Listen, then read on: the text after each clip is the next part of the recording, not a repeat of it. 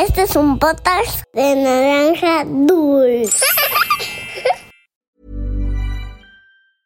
Hey, I'm Ryan Reynolds. Recently, I asked Mint Mobile's legal team if big wireless companies are allowed to raise prices due to inflation. They said yes. And then when I asked if raising prices technically violates those onerous two year contracts, they said, What the f are you talking about, you insane Hollywood ass?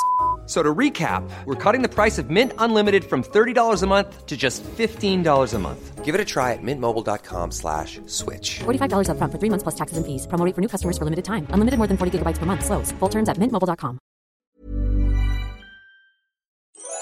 Había una vez Once upon a time, una volta in un paese de lontano. Era uma vez num país muito distante. Cuentos para niños que exploran el mundo. Hola peques, los estaba esperando. Bienvenidos a Había una vez. Yo soy Manu y antes de empezar el cuento de hoy quiero recordarles que para escuchar un saludo a su nombre pueden mandarnos un mensaje o un video a nuestra cuenta de Instagram arroba podcast guion bajo había una vez. Así que pídanle ayuda a sus papás. También nos pueden recomendar alguna historia de su país o mandarnos el dibujo de su cuento favorito. A mí me encanta ver sus dibujos. Hoy les contaré un poco de la vida de Leonardo da Vinci. ¿Ese nombre le suena conocido? Leonardo fue un polímata. ¿Conoces el significado de esa palabra? Yo tampoco. Pero aquí tengo un diccionario. ¿Lo buscamos? Aquí está.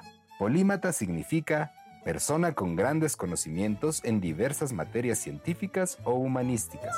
O sea, es alguien que sabe mucho y de varias cosas distintas. Leonardo da Vinci fue un famoso pintor, anatomista, arquitecto, paleontólogo, artista, botánico, científico, escritor, escultor, filósofo, ingeniero, inventor, músico, poeta y urbanista. Como te decía, fue todo un polímata. Nació en 1452 en Italia. ¿Tú sabes dónde está Italia? Es un país que tiene forma de botita y está ubicado en Europa. Su bandera es muy parecida a la de México, solo que sin el escudo del águila. Italia es la cuna de la pizza y la pasta. ¿Te gusta la pizza? A mí me encanta. Amo que tengan la orilla de quesito. Mm. Y la pasta, uff. ¿No se te antoja un delicioso espagueti? Es de mis platillos favoritos. Ahora que sabes un poco más sobre Italia, te contaré de Leonardo da Vinci. Esto es Había una vez. Comenzamos. Había una vez un chico de 14 años al que le interesaba todo de todo. Su nombre era Leonardo. Hijo, está bien que te guste todo, pero deberías enfocarte en una sola cosa, decía su padre. Pero ¿por qué una sola cosa si me gusta todo? Quiero hacer de todo, pintar, escribir, crear, investigar y hacer cosas para hacer más fácil la vida de todos, respondió Leonardo. ¿Y ya sabes qué quieres ser cuando seas grande? preguntó su padre. Quiero ser pintor. No, no, mejor ser escultor. Mejor quiero ser arquitecto. Mm, inventor, decía Leonardo con emoción. Hijo, he visto que eres muy bueno dibujando y pintando, así que llevé algunos de tus dibujos con mi amigo Verrocchio. ¿Has escuchado hablar de él? preguntó su padre. Él es un pintor y escultor. Hace cosas magníficas. Sabe trabajar con yeso, madera y metal. Quiero eh, que seas su aprendiz, así que te presentarás mañana mismo en su taller, le explicó su padre.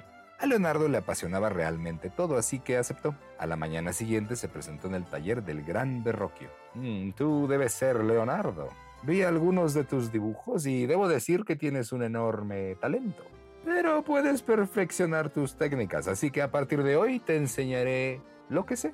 A cambio, deberás ayudarme a lavar las brochas y pinceles, tener limpio el taller y hacer algunos mandados, dijo Verrocchio. Leonardo aceptó y aprendió muchísimo, pues realmente le interesaba la pintura, el dibujo y la escultura. Pero también aprendió matemáticas, cálculo, bases de la química, metalurgia, a trabajar el cuero y el yeso, algo de mecánica y carpintería.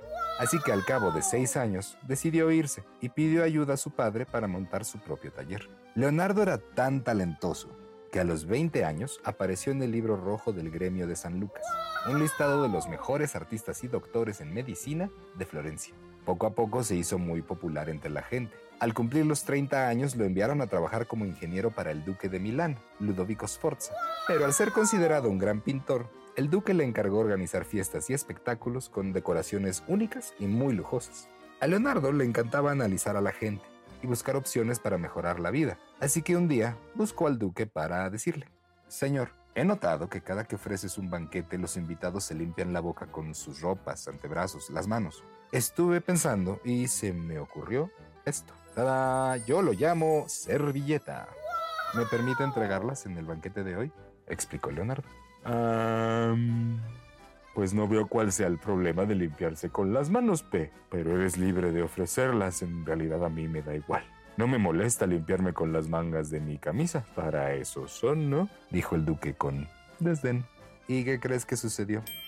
Leonardo entregó una servilleta a cada invitado y les explicó para qué debían usarse, pero nadie lo entendió.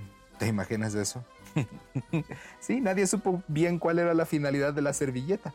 Lo que él no sabía es que años después todos tendríamos servilletas en casa. A Leonardo le gustaba observar a las personas, ver sus actividades e imaginar cosas que pudieran hacer la vida más fácil y simple. Sin embargo, cada que explicaba sus ideas, alguien le decía, eso no va a funcionar. No tenía sentido lo que estabas diciendo. ¿Qué tonterías piensas, muchacho? Pero eso no lo detuvo. Estaba convencido de que ninguna de sus ideas eran tonterías. Y tenía razón. Pero Leonardo estaba realmente adelantado a su tiempo, pues por ahí del año 1490 hizo dibujos y prototipos de lo que hoy conocemos como la bicicleta, el avión, el helicóptero, el submarino y el automóvil, entre otros. Pero casi todos fueron construidos y popularizados muchos, pero muchos años después. Leonardo fue un hombre muy curioso, que siempre se preguntó cómo funcionaban las cosas. Después de analizarlas, intentaba una forma de inventar o mejorar objetos que usamos. Por ejemplo, cuentan que cuando vivió en Venecia sucedió esto. He notado que los soldados temen que los turcos invadan Venecia, y se me ocurrió esto. Es una escafandra que pueden ponerse para sumergirse en el agua, así nadie notará que están debajo. Entonces podrán atacar a los barcos enemigos sin ser vistos, explicó Leonardo a un grupo de soldados. ¿Pero qué cosas dices, Leonardo? respondió con tono burlón uno de los soldados. ¿Pero qué crees? Justo esa idea es lo que hoy conocemos como equipo de buceo. Las personas no estaban preparadas para todos los inventos que Leonardo da Vinci hacía. Si un día viajas a París en Francia o a Milán en Italia, podrás visitar los lugares en donde se encuentran sus pinturas más famosas, la Mona Lisa y la Última Cena. Pero también puedes pedir a tus papás que la busquen en internet para que las conozcas. Esto fue un poco de la vida del gran Leonardo da Vinci. Haz un dibujo sobre Leonardo pintando o los bocetos que tenía sobre sus inventos y compártelo en nuestra cuenta de Instagram en arroba podcast-había una vez. Nos encantaría verlos. Y ese fue el cuento de hoy. Ahora los dejo con Anabel para los saludos. Recuerda que si quieres un saludo, envíanos tu dibujo o recomiéndanos un cuento. Nos puedes escribir en nuestra cuenta de Instagram arroba podcast-había una vez. Gracias Manu. Un saludo a Emiliano y José Tomás González, de 8 y 5 años, que nos escriben desde Guanajuato y nos escuchan antes de dormir. Descansen. Benjamín y su mami nos escuchan desde Rancagua, Chile. Balam Canex, de 2 añitos, nos escucha desde Cancún, Quintana Roo. Y su historia favorita es la del pirata Sam Dollar. Alexa, de 6 años, vive en Panamá y su cuento favorito es el de Ariela, la unicornio.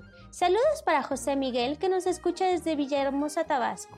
Elena Villalobos, de 3 años, nos escucha desde Costa Rica y nos platica que le encantan todos los cuentos. Romina, de 5 añitos, vive en Celaya y nos mandó un audio contándonos que le gustan mucho los pasteles. A mí también. Un saludo para Alfonsito Buccelli, de 4 años, que nos escucha desde Manta, Manabí, donde están las playas más lindas de Ecuador.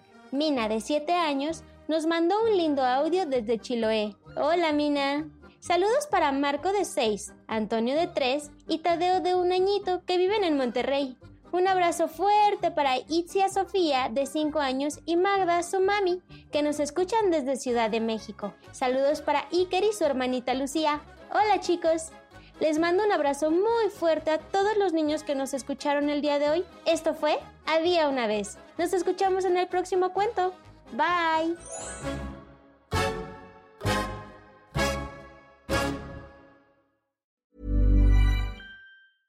Imagine the softest sheets you've ever felt. Now imagine them getting even softer over time. That's what you'll feel with Bowl and Branch's organic cotton sheets. In a recent customer survey, 96% replied that Bowl and Branch sheets get softer with every wash. Start getting your best night's sleep in these sheets that get softer and softer for years to come. Try their sheets with a 30-night guarantee. Plus, get 15% off your first order at bowlandbranch.com. Code BUTTERY. Exclusions apply. See site for details.